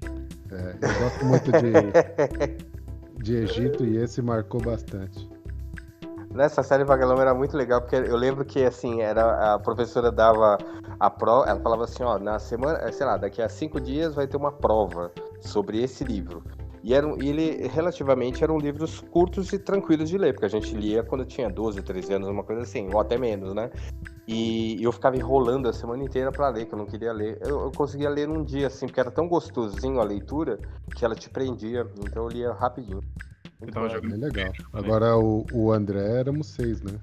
Não, não dá pra Éramos ser um dia. Fogo. o Éramos Seis eu acho que era o mais grossinho que tinha. É, pô, virou novela, virou série. Virou novela, tudo, é. E, e a novela do, Não, do ali era um SBT é resumão, muito né? melhor que a da Globo, viu? Só pra ficar claro. Com certeza. Não, mas esse Éramos Seis do do Vagalume foi um resumão mesmo, assim, tipo, pra pessoa É. entender com aquela É, idade. porque o, o livro é grande, o livro original. É grande pra muito caramba. Muito bem, esse foi a nossa conversa aqui sobre a leitura. É, indicação a todos que leiam Bom, o suficiente, porque vale a pena. Eu li bastante também. Agora, eu, eu me preocupava mais com histórias reais. Eu lia muito livros sobre alguma coisa real ou é, biografias, né? Que eu saiba, Também que soubesse que tinham acontecido. Então, nunca fui muito de literatura. A minha literatura foi depois que eu fiquei velho, que eu comecei a fazer li- procurar literatura mesmo. A literatura, é, bi- biografias, eu li algumas e recomendaria JK, O Artista do Impossível. É é um livro grosso, tem umas 680 páginas, mas para quem gosta daquela época de saber de algumas. de como foi construído Brasília e os seus meandros políticos, é bem interessante. Bom, esse foi nosso papo sobre a leitura. Vamos passar agora para o tema do Jefferson Nonato. O mercado de turismo e os eventos de final do ano, promoções e oportunidades. Com você, Jefferson. Rapazes, vamos lá. Pô, como vocês sabem, eu adoro. Não fui pra Europa que nem vocês aí, mas eu, meu, adoro viajar, gosto muito. Não consigo ficar parado muito tempo no mesmo local e modéstia à parte, graças a Deus eu viajei bastante aqui pelo Brasil, conheci muita coisa e tem um monte de dica. Normalmente quando as pessoas vão viajar por aqui vão conhecer alguma coisa de Nordeste, principalmente, que eu morei muito tempo lá, sempre tem alguém que me pergunta e eu tenho é, roteiros prontos de locais, de pousadas, de estradas. Ah, você vai de quê? Vai de avião? Então faz assim. Vai de ônibus? Ah, faz assim. Vai de carro? Eu tenho os roteirinhos, porque eu acho que uma viagem bem feita, ela muda a história de vida de uma pessoa. Então eu acho top quando você faz uma viagem legal, né? E aí, nesse, nesse nosso ano todo atípico, né? é, eu me lembro que ano passado, é, nessa época, eu já estava todo louco lá em Jericoacoara fazendo as coisas que eu tinha que fazer, preparando, porque é uma cidade turística, então você já começa a receber as pessoas no meio de novembro para frente. Na verdade, lá nunca parava o ano inteiro, mas assim, novembro, julho, final de ano, essas coisas assim acabavam aumentando bastante, né? Aí eu fui dar uma pesquisada é, essa semana aí que a gente ia falar sobre isso, fui dar uma pesquisada para ver o que tem disponível, como que tá com relação ao ano passado, quais são as perspectivas, preços, é, lotação, esse tipo de coisa. Bom, eu tive até umas surpresas assim agradáveis. E assim, eu, eu quero deixar bem claro que eu não tô aqui discutindo se deve ou não ir, porque isso é uma coisa muito pessoal de quem tá querendo fazer. É, só esperamos que você vá com cuidado, cumpra suas responsabilidades, mas não é indicação de nada, é apenas um tema que a gente vai abordar aí. É, as passagens aéreas, elas estão em torno de Nordeste de 25 a 35% mais baratas do que o ano passado. o que é um milagre, porque normalmente numa época de dezembro, o que você paga para ir no Nordeste, você pega tranquilamente é, ficar uma semana, não agora, né, por causa do euro e a libra que tá tão alta, mas você conseguia tranquilamente passar uma semana na Europa, de tão absurdo que eram os preços de passagens aéreas para o Nordeste na época do final do ano, é absurdo, principalmente ano novo, né? E para o sul, Santa Catarina, é, Paraná, é... roteiro de praia, Rio Grande do Sul não tanto assim, mas Gramado, roteiros mais turísticos, tá de 40 a 55% mais barato passagens aéreas, um, é uma teta de promoção, coisa muito legal, porque o Sul sempre foi, nessa época do ano, é, é, tem um fenômeno que é engraçado, né? O paulista, né? O pessoal que está aqui no Sudeste paulista, carioca, mineiro mais ou menos, quando ele vai para o Nordeste, ele paga uma fortuna. Quando ele vai para o Sul, eu já passei alguns Réveillons em Santa Catarina, é, no Rio Grande do Sul, é, é, muito mais barato com relação ao Nordeste. E, e, tem uma coisa que é engraçada: quem vai para o Sul no Ano Novo é, encontra muito com o argentino. O argentino ele está saindo do país dele para subir um pouquinho, né? Sentido norte. Esse paga muito caro. É engraçado o esquema de, de passagens é, no final do ano. E eu estava vendo um outro dado, como o setor rodoviário sofreu um, quase que um lockdown total por causa desse ano, é, as passagens já não era, já não tinha comparação com a, com a passagem aérea. Tudo bem que você vai falar assim para mim, pô, mas quem que vai de ônibus? Tem muita gente que vai. Ah, mas você vai aguentar ficar 15, 20 horas no ônibus? Tem muita gente que fica. E se você fizer uma comparação da passagem eh, no, no tempo normal, se você fizer uma comparação da passagem aérea com a passagem rodoviária, se você é acostumado a viajar de avião, você nem faz essa comparação. Só que agora, como o setor rodoviário teve um lockdown tão grande e as percas tão grandes nesse ano, tá impraticável, tá incomparável. Por exemplo, eu vi uma passagem para o Rio de Janeiro é, num final de semana, não, não vi exatamente no dia do novo, no final de semana, saindo de São Paulo para capital do Rio de Janeiro, na cidade do Rio de Janeiro, num final de semana a 80 reais é uma coisa que não existe. Normalmente é 300, 280, eu achei a 80 reais. Eu vi uma passagem de ônibus interior de São Paulo, São José, Campinas, essas passagens normalmente estão tá em torno de 30, 40 reais. Eu vi a 9 reais 90. Em ônibus leito, em ônibus bons. Não sei se vai durar, porque vocês sabem como que é o mercado, demanda, né? A procura vai aumentando, os preços vão aumentando. Até essa semana, que foi a semana que eu estava pesquisando por causa do tema, R$ 9,90 para você ir a Campinas, R$ 9,90 para você ir a São José. Essas cidades do interior mais perto da gente aqui americana, São José, Taubaté, Aparecida, essas cidades mais perto, R$ reais. Eu achei muito barato. E o Sul, Santa Catarina, achei passagem por R$ 89,00 para Florianópolis. Então, assim, tem muitas promoções legais, né? Aí eu aproveitei para pesquisar também as festas que normalmente acontecem no final de ano. Diz a lenda que aqui em São Paulo não vai ter o, Reze... o Réveillon na Paulista. Mas até então também não ia ter eleição no dia, então eu preciso esperar mais um pouco para ver essa confirmação. Então, teoricamente, não vai ter o Réveillon na Paulista, mas a gente sabe que em São Paulo tem muitas festas em hotéis, é, tem a festa, é, tudo que é hotel famoso aqui em São Paulo tem festa na, na, na, noite de Réveillon. Todos os finais de semana de dezembro tem aquelas equipes tocam todos aqueles tipos de música e você paga o day use deles e acaba ficando na piscina. Eu vi um day use no Sheraton, que é na região da Faria Lima, que é, o day use dele está 90, 89,90. Que, o que, que, que inclui o day use? Você entra às 10, usa a piscina, fica lá o dia inteiro, tem direito a banho e aí você paga o que você for consumir. Mas eu achei um preço acessível. E aí na festa já está incluída a sua entrada, você vai pagar bebida, vai pagar comida. Então tem várias coisas legais que estão tá acontecendo aqui em São Paulo. No Rio de Janeiro, a festa de, Compa de Copacabana, com queima de fogos, está dizendo que não terá. Porém, eu já verifiquei que tem lá o posto 1, posto 2, aqueles postos famosos que tem, né? Quando você sai de Botafogo e vai até o Recreio. Vários postos é, terão as suas festas particulares e teoricamente vai ter aquela coisa, né? Limitação de pessoas, enfim, vai ter aquela coisa toda, mas vai ter essas festas aí normais. E no Rio de Janeiro tem a famosa festa do Copacabana, que abriu de novo faz um mês É, os hotéis já estão reservados, então talvez as pessoas tenham problemas com reserva de hotéis. E aí eu comecei a subir, né, no Nordeste, que eu, onde eu participei de algumas festas. É, onde eu, lá em Jericoacoara não terá nenhuma festa oficial, porém todos os hotéis vão fazer as suas festas é, fechadinhas para quem estiver lá. E na praia, né, as praias têm as caipirinhas, as barraquinhas, os quiosques, e cada um que fique lá.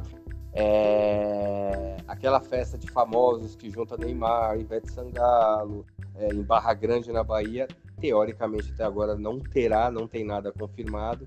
Mas assim, o que eu estou verificando é que muita coisa vai acontecer, muita coisa não será oficial, mas o pessoal não vai ficar em casa, não. O pessoal vai querer ir pra rua fazer alguma coisa, porque eu acho que o pessoal deu uma certa cansadinha.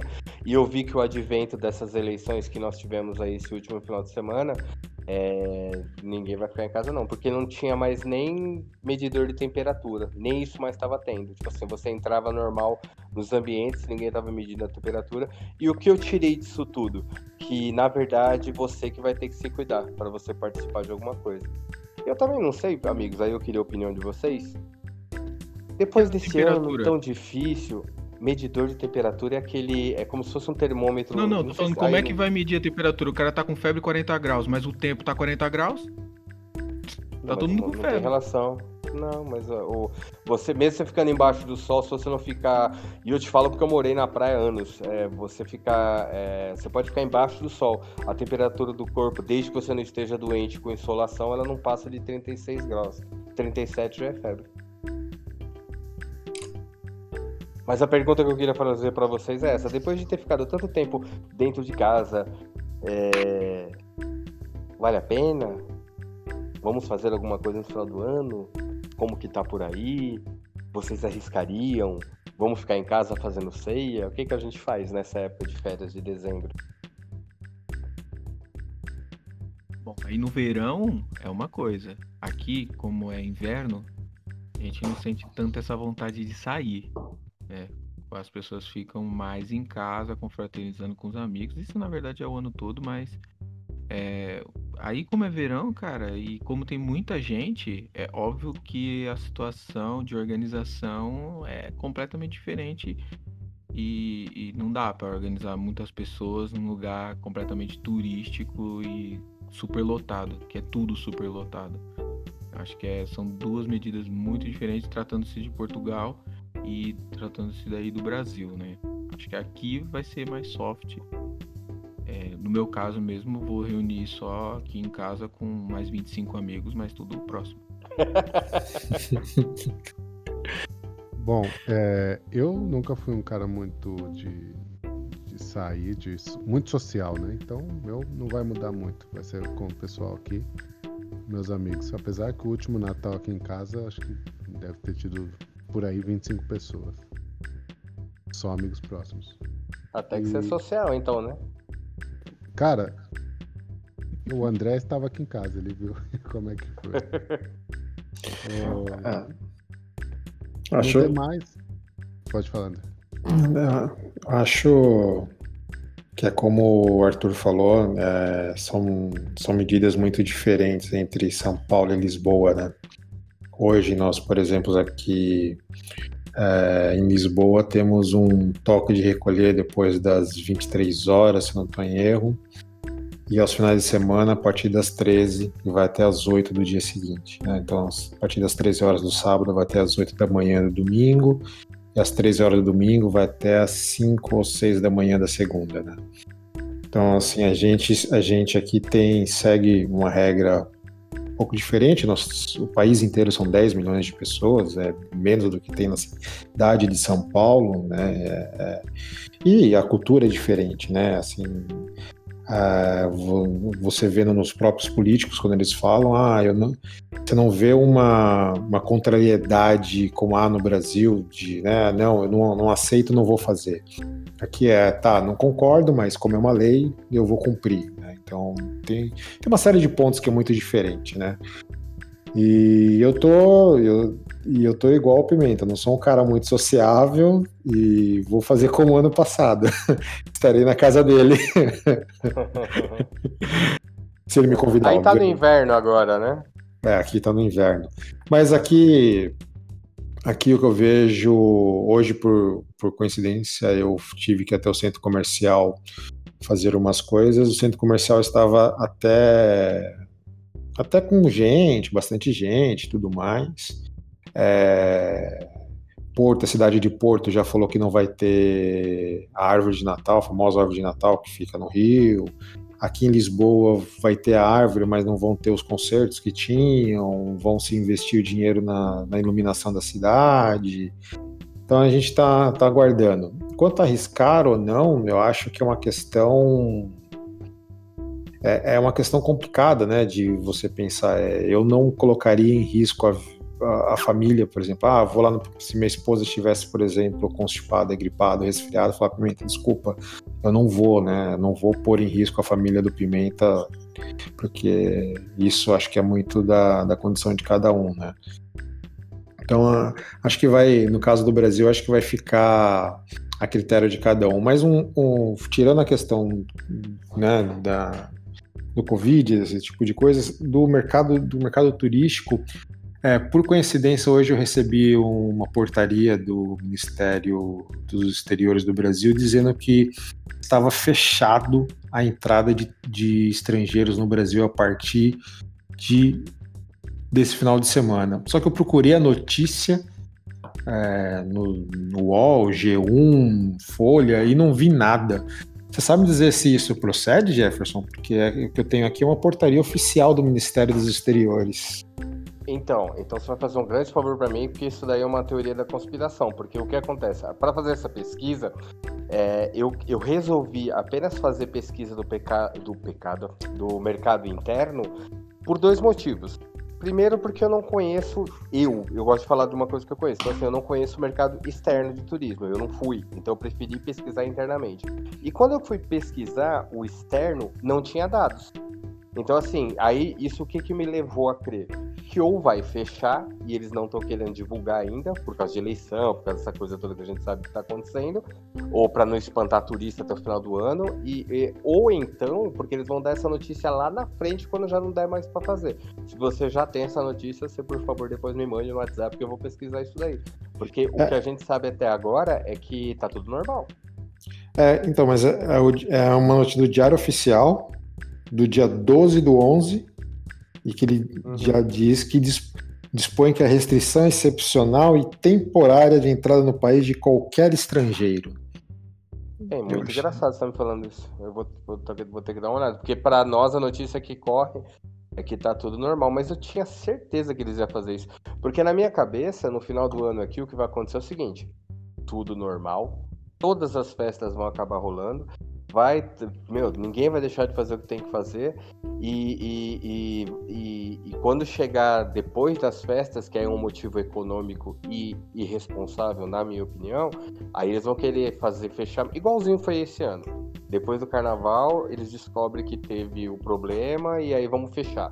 E aí depois do carnaval, descobre que teve o problema, aí vamos fechar o, o, o, a malha aérea. E eu acho que é isso que vai acontecer. Na minha opinião, é mais ou menos isso. Eu, eu, tô, eu tenho quase certeza que quando depois. Tomara que eu esteja errado também, né, gente? Mas eu acho que depois que acabar o segundo turno, vai, vai mudar muita coisa. bloqueando aí, falando que é, que é proibida a entrada de estrangeiro, mas também é responsabilidade de cada um. Cada um tomar uhum. cuidado. Se tiver lá um papelzinho falando eu fui convidado, quem é que vai parar os caras, né? É como você chega aqui em Portugal, você é convidado. Tem aquela cartinha, mesma coisa. Vamos aguardar, porque normalmente quando entra nessa questão de. Porque foi uma situação que a gente não tava. ninguém estava preparado esse ano. E foi. E muita coisa aconteceu sem ter prescrição, né? Que é o tal do. Como é que é o nome disso? É não sei o que lá de guerra, quando você aprova um monte de coisa.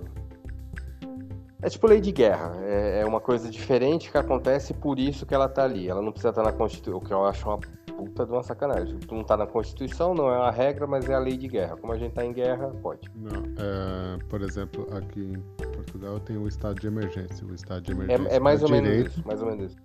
Dá o direito ao Estado, ele sem prévia mudar qualquer restrição, qualquer coisa, ele não precisa passar pela Câmara ou por aprovação dos outros deputados. Ah, mas eu tô tão cansado disso. Tomara que, tomara que seja tudo teoria da conspiração e que bola pra frente. É, não acredito. É, alguém quer acrescentar mais alguma coisa quanto a isso? Arthur, aquela sua viagem à Polônia? Olha, eu, eu fui à Espanha e voltei no sábado. Na segunda-feira fecharam tudo. Coincidência. Você não ia poder voltar se você tivesse voltado na terça? Eu ia conseguir voltar porque eu fui de ônibus. E de ônibus não acontece nada. Inclusive. Não, trouxe- mas da última vez fecharam as fronteiras, não vinha. Não passava. Eles fecham sim. Mas aí a gente troca a placa do ônibus. Fala que é. É sempre bom ter um brasileiro no grupo, né? Sempre bom, sempre bom. Bom, então é isso. Assim ficou nossa opinião aí sobre o turismo na sua atualidade. Vamos passar agora para o último, último tema, que vamos falar um pouquinho aqui sobre Black Friday. Com Anderson Rodrigues. Bom, a Black Friday, Black, Black Friday acontece sempre após o Dia de Ação de Graças, que é celebrado nos Estados Unidos, como um feriado para agradecer, comer e ficar em família. A data remonta a 1621 e marca o evento em que nativos americanos se juntaram aos colonos ingleses para uma ceia em comemoração às boas colheitas do ano. Por pelo pro resto do mundo, não faz sentido comemorar a ação de graças, já que se trata de um evento que simboliza a colonização britânica da América, da América do Norte. Mas a Black Friday definitivamente caiu no gosto de todo o público. O termo Black Friday já foi utilizado para designar coisas diferentes. O primeiro registro do uso vem de 1869 quando dois acionistas de Wall Street resolveram comprar grandes quantidades de ouro dos Estados Unidos, esperando vender por preços bem maiores. Mas em setembro daquele ano, numa sexta-feira, o mercado de ouro quebrou, deixando diversos investidores e empresas de Wall Street arruinadas. Daí o Black, para se referir à crise daquela sexta-feira. Mas a Black Friday que conhecemos hoje só surgiu bem depois, nos Estados Unidos. Também é comum que o Dia de Ação de Graças e as datas próximas sejam marcadas por partidas de futebol americano. Nos anos 60, 1960, os policiais da cidade de Filadélfia usavam o termo Black Friday para se referir à sexta-feira após o Dia de Ação de Graças. É que no sábado acontecia um clássico do futebol americano universitário. O time da Academia do Exército Americano, Army Black Knights, contra a Academia da Marinha, o Navy Midshipman. A cidade ficava abarrotada ainda na sexta, já que vinha gente de cada país inteiro. O trânsito virava um caos e os policiais não tinham descanso na sexta, a Black Friday. Quem se aproveita da confusão eram os comerciantes. Eles usavam o movimento para fazer promoções e atrair os clientes. Começava a tradição, mas o termo e as promoções pós-ação de graça só se popularizaram mesmo no resto dos Estados Unidos após o, o 1970. Além disso, há uma coincidência linguística. Na época em que os comerciantes anotavam os lucros e prejuízos das lojas à mão, a tinta vermelha era usada para os prejuízos, a preta para os lucros. A sexta-feira depois da ação de graças passou a ser vista como uma oportunidade para que os lojistas vendessem mais e entrassem no preto, que sim é o equivalente a entrar no azul em português. Essa associação pode ter ajudado o nome a pegar. O Dia de Ação de Graça nos Estados Unidos também ajudou a criar o imaginário do consumo. A data é conhecida pelos desfiles que acontecem nas ruas do país, geralmente patrocinados por grandes marcas. Essa tradição começou no final do século XIX e dura até hoje, tem como por exemplo o famoso desfile da loja de departamentos Macy's, que acontece anualmente em Nova York. As paradas geralmente incluem uma referência ao Natal, como a chegada do Papai Noel e esse é o evento que marca oficialmente o início das compras de fim de ano. No Brasil, a Black Friday já começou pela internet em, mil, em 2010.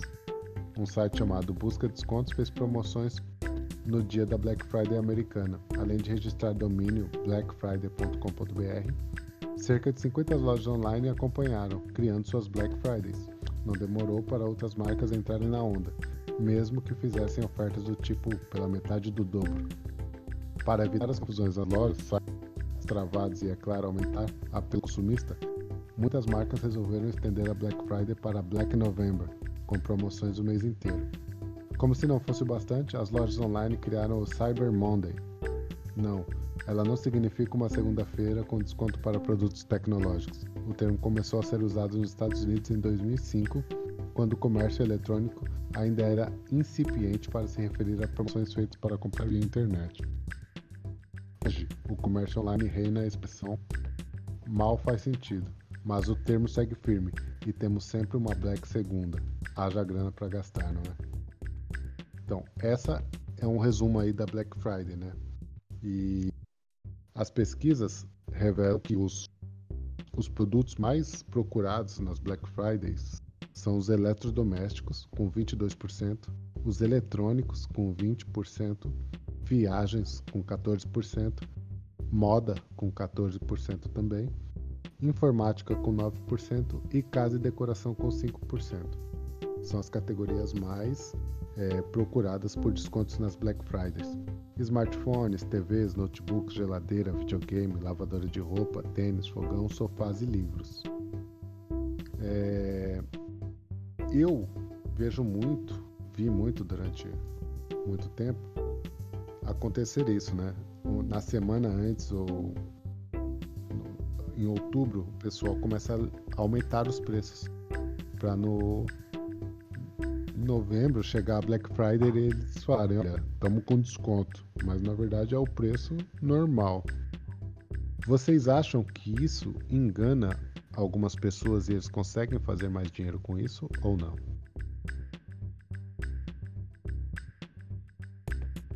Me enganou.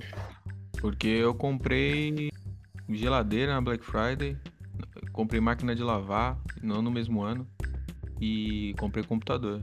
Na verdade, na Magazine Luiza lançou um computador na época, não lembro qual foi o ano, acho que foi 2013, uma coisa assim. E foi engraçado que eu peguei um ônibus e tinha seis computadores iguais.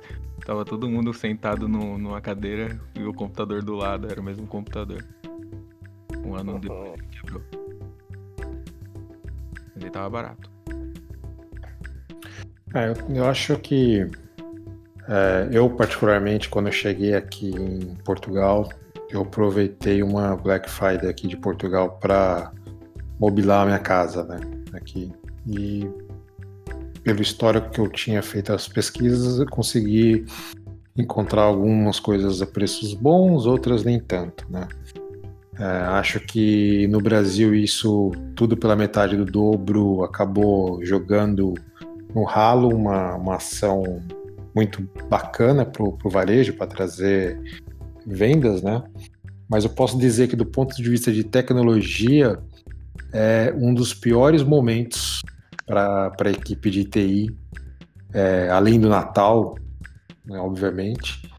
É, no caso específico do Brasil, as piores datas para a equipe de TI é Natal e Dia das Mães, e a Black Friday é um, é um transtorno, porque é, nós temos que redobrar, redobrar os plantões, é, aumentar a capacidade de servidor, planear todos os tipos de acesso para que o site não, não caia.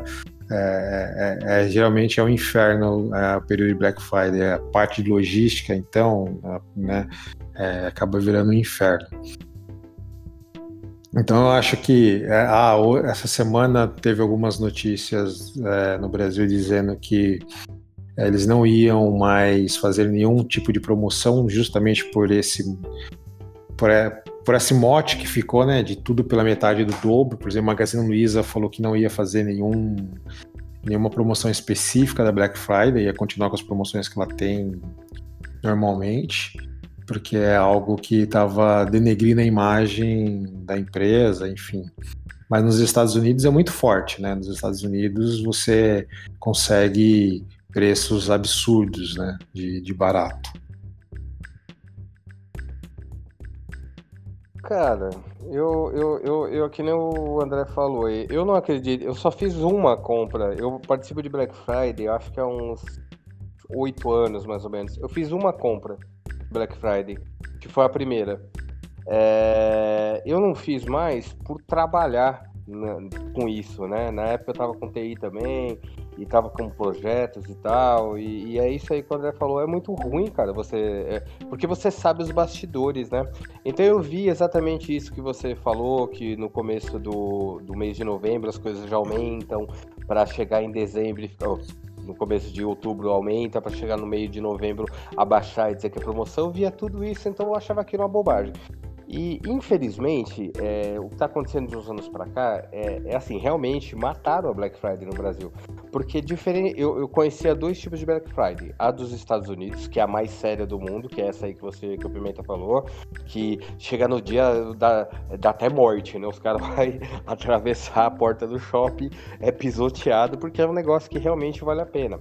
Aqui no Brasil, quem fazia isso era o Magazine Luiza quando só tinha loja no interior, quando só tinha loja em Campinas só tinha loja em Americana, quando não tinha loja na capital. O Magazine Luiza fazia isso. E nem era em novembro, era numa data que eles tinham lá, que eu não me lembro agora, que você passava a noite na fila para comprar uma coisa com preço de metade mesmo, uma coisa absurda. E nem o era... Magazine Luiza. Era a Venda do Mostruário, acho que era na primeira segunda-feira, na primeira quinta-feira do ano, alguma coisa assim, se não estou em erro. É, não é, não tinha nada a ver com novembro. Era, era é. tipo, no começo, era uma, era uma outra data e as pessoas. E eu nem sei, André, se era mostruário, porque era muita, eram muitas peças. Então acho que não era só mostruário, era mostruário também, mas era sobra de estoque, é, troca de lote. Eu não sei o termo que eles faziam, mas eu é sei que, que sair com o negócio na hora saía com o negócio na hora, não tinha entrega, e era um isso. negócio absurdo, que as pessoas faziam filas em volta. Eu lembro que uma vez eu estava em Campinas quando isso aconteceu, é, o, a primeira loja do Magazine Luiza lá em Campinas, voltas no quarteirão, uma coisa absurda, era absurdo. Então, assim, nem o Magazine Luiza mais está levando a sério. Então, assim, é, e, e, tem uma empresa que eu esqueci o nome agora, acho que é Safety Net, eu esqueci o nome, que faz um monitoramento dos preços para quando chegar no dia da Black Friday, é, eles reuniram tudo num site aqui para você acompanhar aquilo, para ver se aquilo realmente é verdade, se aquilo é, tá dentro dos padrões. Aí tem o Reclame Aqui, que agora virou uma potência da internet. Então, assim, poxa, você tem que fazer tanto controle para participar de uma reunião que é, é, é, é, um ato simples, eu achar uma coisa que tem um preço barato para eu uh, comprar ah, não, cara, perdeu totalmente o conceito. E outras, as lojas, é, não sei se vocês lembram dos canais de promoção que a gente tem o Shoptime, tem o, o, que não é mais Shop Tour, eu esqueci o nome do que é novo agora, tem o Polishop, é, tem a TV WA, agora tem esses canais de compras Eles usam o termo Black Friday até para primeira semana de outubro. Preço de Black Friday. Preço... Então, assim, perdeu completamente é, é a razão de ser do negócio. Então, para você achar uma promoção mesmo, que você fala assim, nossa, essa TV de 42K era 4 mil reais, agora ela tá por 1.999, você tem que dar uma boa garimpada. E isso não acontece necessariamente na Black Friday.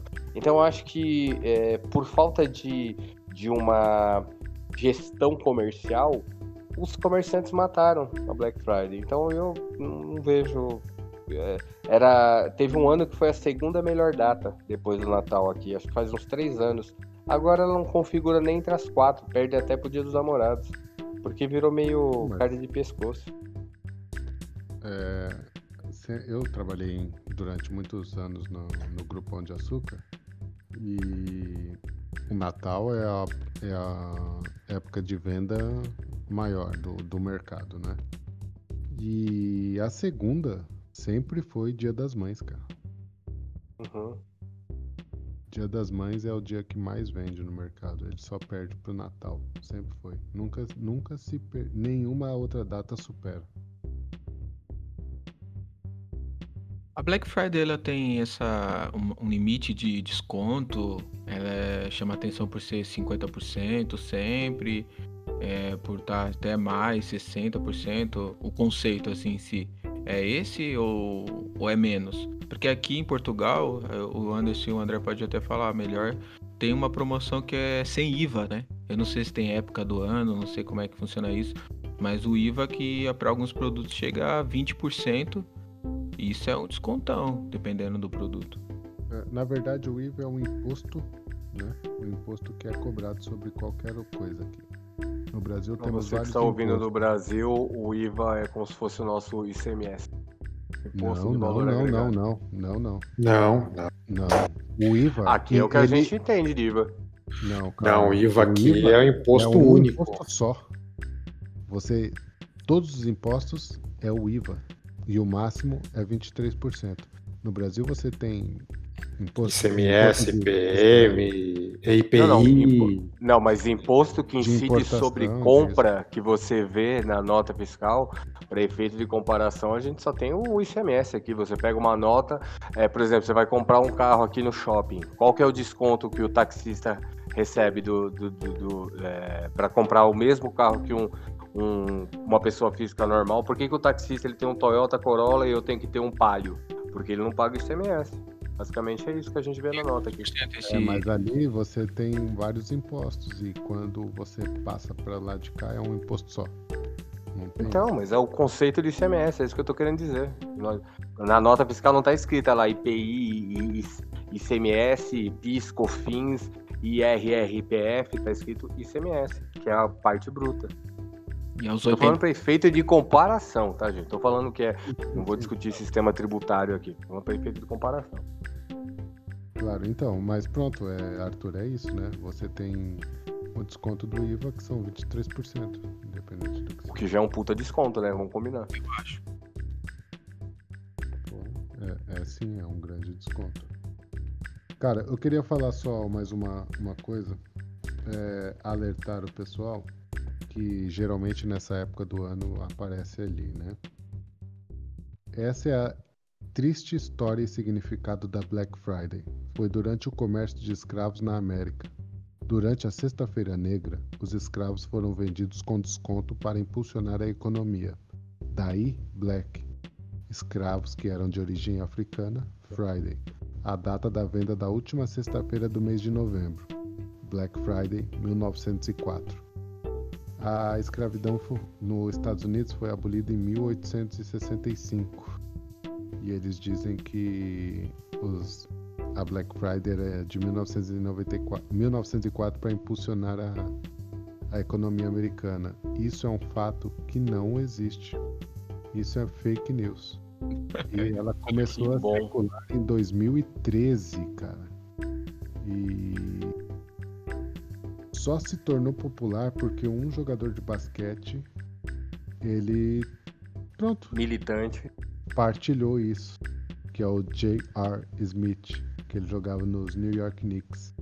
E a cantora de R&B, vencedora de vários Grammys, Toni Braxton, em 2018, é, também voltou a partilhar. Não, voltou a partilhar também na mesma época, em 2013.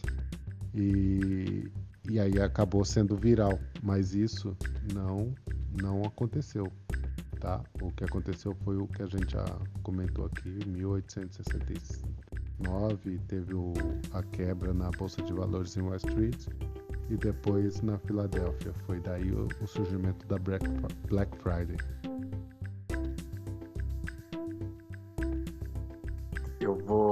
Não vou entrar no mérito, porque isso acho que é um tema muito complicado e muito grande, dá pra gente discutir num outro episódio, mas é. É por isso que eu fico muito puto na minha vida quando já briguei muitas vezes com parentes no grupo do WhatsApp da família que simplesmente pega uma coisa, compartilha e passa, né? Porque isso causa danos que às vezes são irreparáveis e você acaba prejudicando pessoas que às vezes nem sabem que estão sendo prejudicadas. Eu não vou entrar aqui no mérito se é por causa de racismo, se é por causa de militância, se é por causa de. Não, eu só tô querendo dizer do ato em si, que é prejudicar uma pessoa por causa de uma notícia má, né? Esse ano teve uma rede é, muito famosa aqui no Brasil, a Boticário, que ela, ela usou dessa militância, dessa fake news, ela colocou assim que esse ano ela não vai usar Black Friday, ela vai usar Black Free. Não vai poder chamar Black Friday. Justamente porque ela não queria usar o termo, que foi um termo. É, eles falaram exatamente essa notícia que você deu aí, né? E claro, né, que hoje com acesso à internet, você fazendo 10 minutinhos de pesquisa, você já mata o negócio. Né? E aí, só que provavelmente o marqueteiro deve ter sido demitido, é, as ações caíram, teve, teve, todo, é, teve todos os efeitos necessários aí para corrigir a rota de percurso. É, o que, que aconteceu? Derrubou, né? Derrubou a promoção do Boticário e eles é, simplesmente cortaram a promoção, não existe mais tudo se tivesse feito uma pesquisazinha meia boca para saber do que tá falando. Dá para poder fazer uma, uma como é que eu posso dizer? Assim, tem a Black Friday e tem a compra coletiva. Ainda funciona a compra coletiva hoje em dia? Dá para fazer uma compra coletiva com Black Friday para poder aí sim ter um real desconto? Cara, eu não sei, eu não sei exatamente se na Black Friday eh, você consegue fazer isso. Eu sei que tem os. Não sei nem se é da época de vocês, mas é vocês saíram daqui. É, hoje houve uma disseminação, e eu não estou falando nem de eletrodomésticos, estou falando de compras normais, é, materiais e, e mantimentos. É, existem clubes de compras, né? Que você faz em atacadão, que você faz no macro, que você faz no açaí, você junta e é o atacarejo, né? Que a gente chama de atacarejo. Você junta uma listona e pega aquele preço de atacado. Ah, eu quero comprar. É, na minha família eu compro quatro latas de óleo, cinco latas, não sei o que. Ah, mas na família do André compra as três. Na família do Arthur compra. Aí junta do pimenta cinco. Aí junta todo mundo. Vamos comprar no atacarejo. Aí o atacarejo consegue desconto. Do Black Friday eu não sei te responder. Cara, é, eu acho que o que vale é a lei do mercado, né? Por exemplo, eu tenho, eu tenho 10 amigos que querem comprar 10 notebooks. Eu acredito que a gente consiga um bom desconto em alguma rede aí. Mas não, não acredito que seja regra. Não conheço. Isso para comprar o livro, então. Como? Para comprar o livro. O livro proibido. É. Pois é. aí a gente poderia dividir o albergue também. Né? Bom, acho que é isso. Alguém quer falar mais alguma coisa sobre o tema? Vai ter Black Friday pro PS5? Vamos, André. Pô, quanto, quanto tá o PS5 aí na Europa? 400 euros. Que 400 400 euros. 399 sem. Sem a mídia, né? Sem a mídia e 499 com a mídia. Eu quero sem mídia, porcaria de CD, mano. Vou até DVD. ver quanto que saiu aqui, mas, deve... mas se aí já tá isso aqui, não vai sair por menos de 6 mil, mas nem ferrando. E vai ser aí... o presente da moda, né, do Natal, que eu tô vendo todo O preço aí que eu vi era 5 mil reais. 5, então. É. Até que saiu no câmbio, né? Saiu no câmbio mais ou menos. Que isso, mano. Caramba, é, é só um videogame, né? Você vai pegar na segunda leva, ou André? Que a segunda leva agora que vai vir com menos, menos defeito, menos bugs. Ah, eu tô aguardando ainda, porque se eu comprar, acho que eu não vou ter mais vida. pra que vida? pra que vida? Eu já tenho um PS5. Bom, muito bem. É, esses foram os nossos temas do Global News, quarto episódio, e espero que todos tenham gostado. Agora vamos abrir aqui um espaço pequeno e rápido para algumas curiosidades. Uma que eu vi e a gente comentou algum tempo atrás aqui no, no episódio do Sean Connery. Eu estava assistindo esse essa semana um filme com o meu sobrinho que ele não tinha assistido, que é Jogos Mortais. Os Jogos Mortais 2. E lá tem o ator, o policial, não sei se vocês lembram do filme, se vocês já assistiram. O cara, o ator, ele é irmão do Mark Wahlberg. O Donnie Wahlberg. E exatamente. O cara era do New, New Kids, Kids on, the, on Block. the, Block. Caraca, eu fiquei assim, né? Cantava pra caralho. Ele é a cara do Donnie Wahlberg, inclusive. Yeah, Ou oh, do Mark Wahlberg. Você já viu? Ele fez aquele filme. Você sabe quem é ele? É, você vai lembrar. É, é, esse Donnie Wahlberg, ele é aquele cara do filme do Sexto Sentido, do Will Smith, ele é aquele cara que se mata no começo do filme. Calma, Will ele... Smith? Will Smith, você Will Smith, não, desculpa, Bruce Willis, Bruce Willis. Ah, tá ele é aquele cara que se mata no, come... no banheiro, lembra? Sim, sim. É ele no começo. Bom, mas... O, É Mas só pra completar contra o. completar o, o Mark Wahlberg, o Mark Wahlberg era o DJ Mark Mark. In the Funk Bank. Caraca, velho. Fiquei impressionado. É, você vê que tá. é- é- ele é aquele exemplo de que já fez de tudo na vida, né? Já foi DJ, já foi do boy band, foi ator. Eu Não sei o que ele tá fazendo agora, mas. Pronto. É, alguém quer mais alguma coisa? É, Deixa, André, a deixa- sua dica, né? deixar só duas dicas e uma nota. A dica cultural, que é o lançamento do momento, o livro de memórias do Barack Obama, foi lançado hoje simultaneamente em 25 idiomas, é, chama A Promised Land. Ele faz uma, uma referência, ele conta os, não os bastidores da Casa Branca, mas principalmente os encontros com grandes chefes de estados. E aí ele já falou do Sarkozy, da, da Dilma, é, da Angela Merkel, está causando um burburiço. Fica a dica de leitura. A dica de, vamos dizer, gastronômica fica para um vinho chamado Papa Figos, Doc Douro Tinto, da Casa Ferreirinha, um bom vinho, é, uma, uma safra de 2019, e não é um vinho caro. E Qual o deixa do, vinho? Aqui em Portugal, em torno de 7 a 8 euros. No Brasil, deve estar na casa dos seus 80, 100 reais. Ah, e as duas, as duas notas que eu deixo é que há 15 dias nós tivemos o primeiro atleta com síndrome de Down a completar um Ironman, um Ironman da Flórida. É, Nick. O nome dele foi é Nick Tonic, um, é, foi bem interessante. Ele completou a prova em 16 horas. Eu acho que nem com 24 horas eu faria essa prova. E no último final de semana nós tivemos o Hamilton chegando, igualando ao recorde de títulos da Fórmula 1 do Michael Schumacher com sete títulos. Muito bem. Jefferson. Cara, a minha dica é a de sempre. Leia, estude, faça o bem pelo menos uma hora por dia para alguém na sua vida. Você vai ver que a sua vida vai muito melhor. Arthur. Minha dica é uma série que- da Amazon Prime chamada Utopia, que ela se trata de quadrinhos, mas também tem o lance das pandemias, é como se o quadrinho antecipasse alguns eventos no mundo e é muito divertida, é bem atual.